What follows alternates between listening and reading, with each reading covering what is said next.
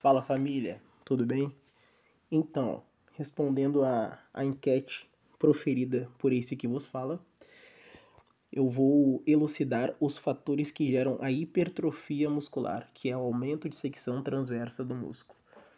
Então, pessoal, os fatores que geram, em primeiro lugar, tá? É a tensão mecânica. Em segundo lugar, é o estresse metabólico. Em terceiro lugar, o dano muscular. Então, fique esperto para a elucidação de cada fase desses fatores que geram hipertrofia muscular. Valeu, pessoal!